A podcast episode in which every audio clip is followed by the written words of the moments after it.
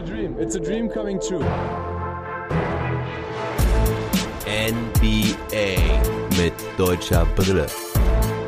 Von und mit dem einzig wahren Philly Fiddler. Hollywood vs. Motor City. Die Lake Show zu Gast bei Detroit Basketball.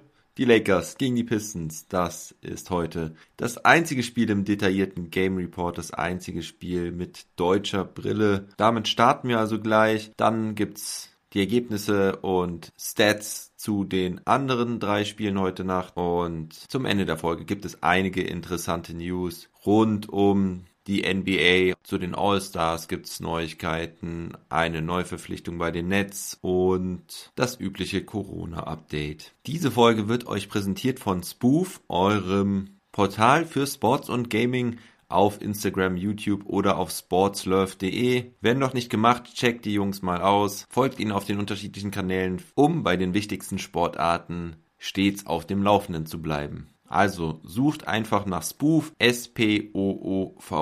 So könnt ihr auch mich unterstützen, indem ihr meine Partner unterstützt. Kommen wir nun zum Game Report. Die Los Angeles Lakers mussten also bei den Detroit Pistons ran. Die Lakers gestern ja mit ihrer ersten Auswärtsniederlage der Saison. Sie verloren gegen die Philadelphia 76ers. Die Pistons gewannen am Montag noch überraschend gegen die Sixers, die dort allerdings aufgrund von Rückenbeschwerden auf Joel Embiid verzichten mussten. Gestern verloren die Pistons gegen die Cavs und stehen derzeit bei vier Siegen und 14 Niederlagen auf dem vorletzten Platz der Eastern Conference. Killian Hayes fällt ja länger aus, deswegen starten die Pistons mit Ex-Maverick Dylan Wright, Wayne Ellington auf der 2, Jeremy Grant, der Ex-Nugget mit bislang beeindruckender Saison, Blake Griffin und Mason Plumley und die Lakers verzichteten auf Anthony Davis, der hat leichtere Beschwerden und so starteten bei den Lakers Schröder, KCP, Kuzma rückt in die Starting Five neben LeBron und Marc Gasol. Und LeBron James sollte direkt mal wieder abreißen. Er nach fünf Minuten schon wieder mit zwölf Punkten, macht seine ersten drei Dreierversuche rein.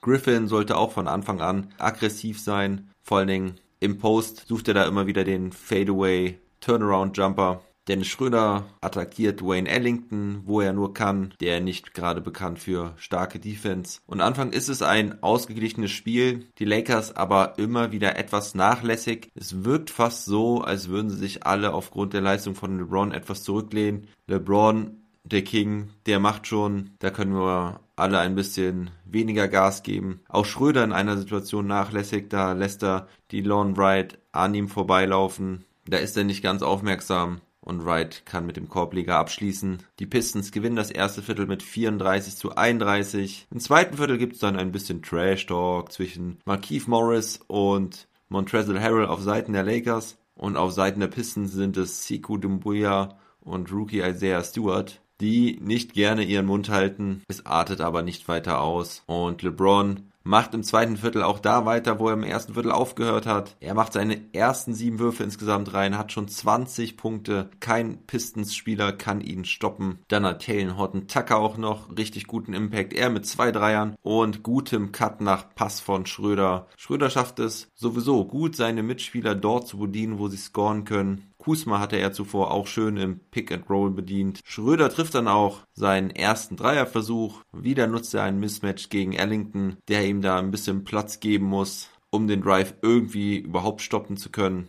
Das erkennt Schröder natürlich. Und so gehen die Lakers mit 55 zu 50 in Führung und schon fangen sie an, einen Gang zurückzuschalten. Der Defensive Effort ist fast null. Das erkennt man auch an einer Zahl, denn die Pistons haben nur ein Turnover in der ersten Halbzeit und dennoch führen die Lakers mit 58 zu 56. Es sieht schwer danach aus, als könnten sie sich das gegen den Vorletzten der Eastern Conference erlauben. Auch wenn sowas oft schief geht gegen diese Lakers, würde ich heute wirklich nicht wetten, weil man hatte schon oft genug gesehen in dieser Saison. Wenn sie wollen, können sie einfach wieder einen Gang hochfahren. Und das würde ich auch am heutigen Abend glauben. Doch dann, im dritten Viertel, treffen die Lakers nichts mehr. Caruso, Matthews, Morris, alle treffen ihre offenen Dreier nicht. Hinten immer noch ohne Intensität. Blake Griffin kann zwei Dreier verwandeln. Die Pistons können sich eine 8-Punkte-Führung herausspielen. Die Lakers suchen jetzt mehr den Weg zum Korb und können so zum Viertelende zumindest auf 78-82 verkürzen. Also die Lakers haben noch ein Stück Arbeit vor sich. Im vierten Viertel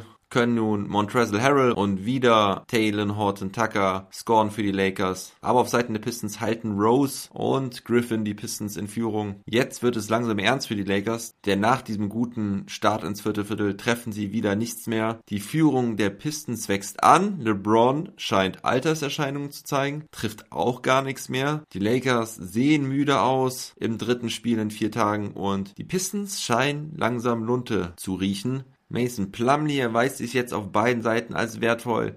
Hinten hält er die Zone dicht, holt die Rebounds und auch vorne kann er einige Punkte unterm Korb erzielen. Die Lakers finden nicht mehr zurück ins Spiel. Sie machen über sechseinhalb Minuten keinen einzigen Punkt. Erst als Frank Vogel zwei Minuten vor Schluss die Bank zur Garbage Time leert, können die Lakers wieder punkten. Es ist zu spät. Sie haben dieses Spiel hergegeben, weil sie nicht von Anfang an die Einstellung an den Tag gebracht haben. Die Pistons gewinnen 107 zu 92 verdient. Natürlich, wie es eigentlich immer ist, wenn man gegen den Champ gewinnt. Vor allen Dingen als ein Team, das ganz unten in der Tabelle steht. Und die Lakers sind es wirklich selber schuld. Ich bin mir sicher, da wird jetzt keine Welt untergehen in Los Angeles, aber gegen einen solchen Gegner musst du einfach den Win holen. Und ich habe es ja eben noch gesagt, zur Halbzeit war ich mir sicher, dass die Lakers das Ding trotzdem reißen werden. Aber da sieht man mal wieder, wie schnell sich sowas rächt, wenn man nicht mit voller Intensität dabei ist und du so einem Team wie den Pistons die Möglichkeit gibst, im Spiel zu bleiben, die Möglichkeit gibst, heiß zu laufen, wie das Blake Griffin gemacht hat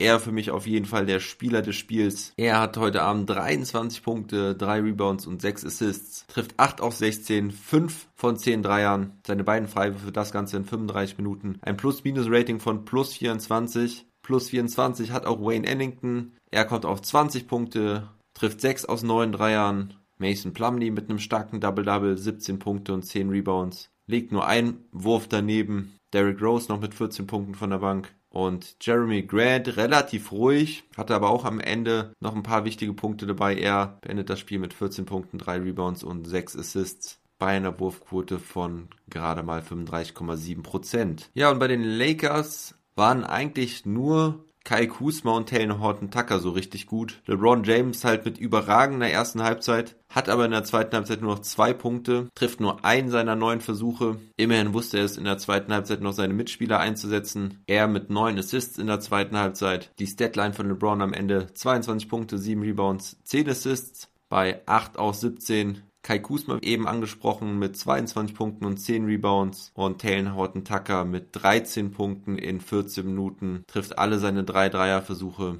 Und Dennis Schröder hatte eine echt gute erste Halbzeit, auch wenn er da schon nur zwei aus sechs getroffen hatte. Aber er hatte seine zehn Punkte gemacht, hatte drei Rebounds und vor allen Dingen die vier Assists haben mir gut gefallen. Er hatte das Spiel gut im Griff, hatte keinen einzigen Turnover im ganzen Spiel und hat bis auf diese eine Nachlässigkeit, von der ich vorhin gesprochen hatte, eigentlich nichts falsch gemacht. Gut, der Defensive Effort war wie bei allen nicht hoch, aber man kann wirklich sagen, die erste Halbzeit war gut. Doch in der zweiten Halbzeit war das leider gar nichts. Kein Punkt, ein Rebound, Plus-Minus-Rating von minus 16 und gerade auch als LeBron vom Court war und man ja auch ohne Anthony Davis spielte, hätte ich mir da erhofft, dass Schröder das Heft in die Hand nehmen kann und den Lakers zu Punkten verhilft. Ab und an waren da mal ein paar gute Pässe dabei, die dann auch zu Assists oder Hockey-Assists hätten werden können. Doch die haben seine Mitspieler da nicht verwandelt. Insgesamt dann doch zu wenig. Am Ende landet er bei nur zwei Korberfolgen bei acht Versuchen in 28 Minuten.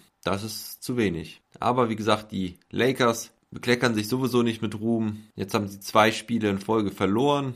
Das auch das erste Mal die Saison. Am Samstag können sie es dann besser machen. Dann geht's zum Prestige-Duell gegen die Boston Celtics im TD Garden in Boston. Dann spielen die alten Kumpel gegeneinander. Daniel gegen Dennis, Thais gegen Schröder. Das von mir gewünschte und prognostizierte Finals Matchup. Da bin ich wirklich gespannt, wie das ausgeht. Lakers gegen Celtics. Immer wieder gut und gerade auch diese Saison eine sehr spannende Geschichte. Kommen wir jetzt zu den anderen Spielen der heutigen Nacht. Die Portland Trailblazers spielten bei den Houston Rockets und verloren 101 zu 104. Damon Lillard hatte 30 Punkte und 9 Assists. Gary Trent Jr. hatte 23 Punkte, während Carmelo Anthony ziemlich kalt blieb. Er traf nur drei seiner 15 Würfe und beendete das Spiel mit sechs Punkten. Und die Rockets gewinnen das Ding, nachdem sie im ersten Viertel 20 Punkte zurückgelegen hatten. Oladipo hatte 25 Punkte, 7 Rebounds, 5 Assists. Christian Wood war wieder zurück und hatte 22 Punkte und 12 Rebounds. Und auch John Wall hatte wieder solide 20 Punkte, 5 Rebounds und 6 Assists. Die Rockets gewinnen jetzt 5 aus 8 Spielen, seitdem Harden gewechselt ist. Zuletzt sogar mit 4 Siegen in Folge. John Wall sagte die Woche auch über, dass es einfacher ist mit Leuten, die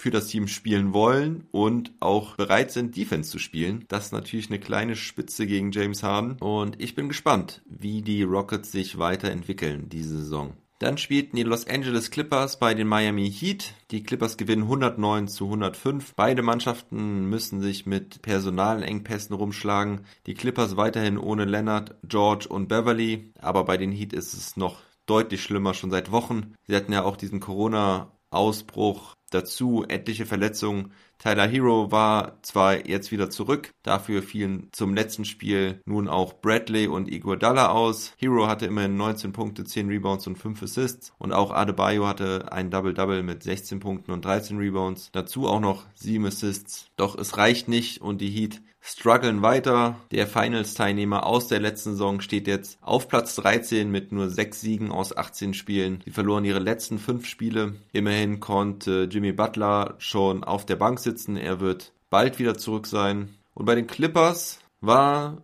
Nicholas Batum Topscorer, er mit 18 Punkten und 6 Rebounds, während Reggie Jackson auch wieder einen guten Beverly-Ersatz gab, er mit 16 Punkten, 8 Rebounds und 6 Assists. Ibaka ergänzt noch ein Double-Double mit 10 Punkten und 13 Rebounds und die Clippers können auch ohne ihre zwei Starspieler Siegen. Zu guter Letzt spielten dann noch die Golden State Warriors bei den Phoenix Suns. Die Phoenix Suns gewinnen 114 zu 93, ein wichtiger Sieg für sie, weil auch sie in den letzten Spielen nicht gerade geglänzt hatten. Die Suns waren zwischenzeitlich auf Platz 9 abgefallen, haben die letzten drei Spiele verloren, sowieso nur drei aus den letzten zehn gewonnen. Devin Booker fehlte weiterhin, aber die Suns können mit einer geschlossenen Teamleistung den Sieg holen. Sieben Spieler in Double Digits Topscorer war Michael Bridges mit 20 Punkten. DeAndre Ayton hatte ein Double-Double mit 12 Punkten und 13 Rebounds. Frank Kaminski hatte ein starkes Spiel von der Bank, er mit 12 Punkten, 14 Rebounds und 8 Assists, fast ein Triple-Double der Mann in 24 Minuten. Unglaublich. Das werde ich mir auf jeden Fall nochmal in den Highlights reinziehen. Und auf Seiten der Warriors hatte Curry 27 Punkte, 4 Rebounds, 4 Assists, auch ordentlich getroffen. Andrew Wiggins hatte 16 Punkte bei ordentlichen Quoten, aber sonst kam da nicht viel.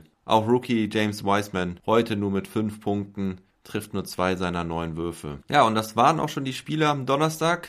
Donnerstag sind ja immer in der Regel weniger Spiele. Kommen wir somit zu den News. Fangen wir mit dem nervigen Thema Corona an. Aber da gibt es eigentlich gute Nachrichten. Die Maßnahmen und frühzeitigen Spielverlegungen scheinen zu greifen. Innerhalb der letzten Woche gab es jetzt nur noch einen positiven Corona-Fall in der NBA. Trainer Greg Popovich hat sich öffentlich impfen lassen und nochmal eine Message rausgeschickt dass die Impfung für alle wichtig ist. In Amerika läuft die Beschaffung an Impfstoffen sicherlich auch besser als bei uns hier in der EU oder in Deutschland und so kann die NBA auch wieder nach vorne schauen. In der Zwischenzeit wurden auch die Spielpläne etwas angepasst, vor allem bei Teams wie den Wizards oder den Celtics, wo viele Spieler ausgefallen waren, wurden diese jetzt in die erste Hälfte des Spielplans integriert oder auch andere Spieler aus der zweiten Saisonhälfte in die erste Hälfte gezogen. Ziel ist dabei natürlich, dass der Rückstand an Spielen dieser Teams irgendwie reduziert wird, so dass man die Saison möglichst doch zum geplanten Zeitpunkt mit den vorgesehenen 72 Spielen beenden kann. Also werden wir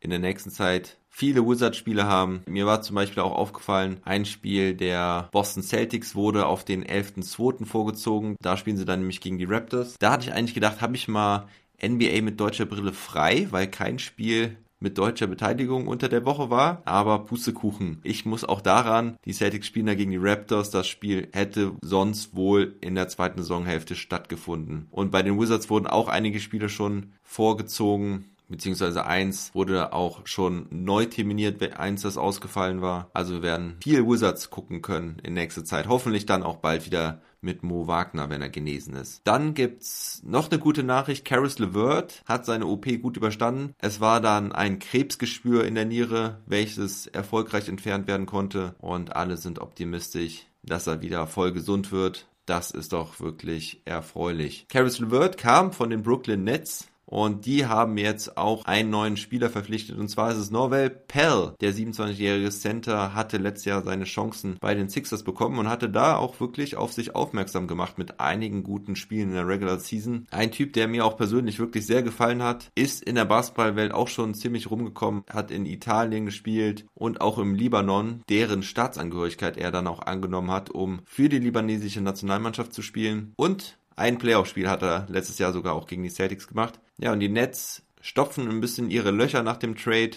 denn nach dem Abgang von Jared Allen hatten sie eigentlich nur noch die Andrew Jordan als Big Man im Kader und da haben sie jetzt nachgebessert. Ich freue mich für Norval Pell, definitiv ein cooler Spieler der Spaß macht. Außerdem gibt es zu berichten, dass die NBA wieder überlegt, doch ein All-Star-Game durchzuführen. Sie sind da in Gesprächen mit der Spielergewerkschaft. Die Überlegung geht dahin, ein Spiel durchzuführen und die Einnahmen für einen guten Zweck zu spenden. Soll wahrscheinlich irgendwas in Richtung Black Lives Matter, soziale Gerechtigkeit gehen, aber auch in Hinblick auf die vielen Corona-Opfer, also vielleicht gerade dort, wo Sozialfälle entstanden sind, wo Lebenspartner, Familienväter etc. verstorben sind. Das ist alles noch nicht klar, aber wie gesagt, die Überlegung ist, dass man halt dieses eine NBA All-Star Game durchführt, ohne das ganze andere drumherum. Das könnte dann auch in Atlanta stattfinden. Das All-Star-Wochenende hätte ja dieses Jahr in Indiana stattgefunden. Ich halte euch da auf jeden Fall auf dem Laufenden. Die All-Stars könnt ihr so oder so ab sofort wählen und das bis zum 16.02. Da werde ich vor der Deadline auch noch ein Trash Talk Table zu machen. Morgen gibt es allerdings erstmal ein Trash Talk Table mit Andreas Knecketek Knischkes. Mit meinem Celtics-Experten rede ich natürlich über Daniel Theiss und den bisherigen Saisonverlauf der Celtics.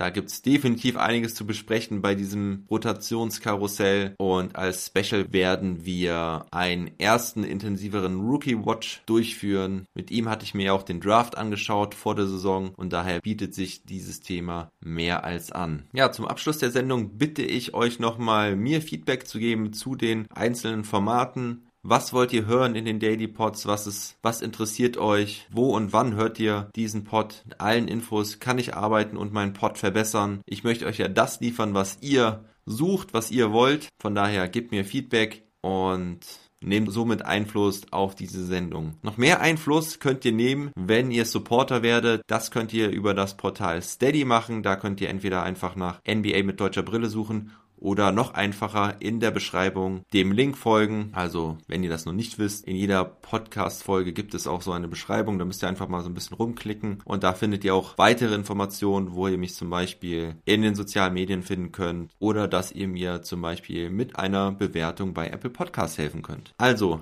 Feedback empfehlen, supporten, alles ist gewünscht. Morgen Nachmittag gibt's den Trash Talk Table. Montag dann wieder den Long Monday mit der Wochenzusammenfassung. Bleibt gesund und munter, einen guten Start ins Wochenende. Never stop ballin'.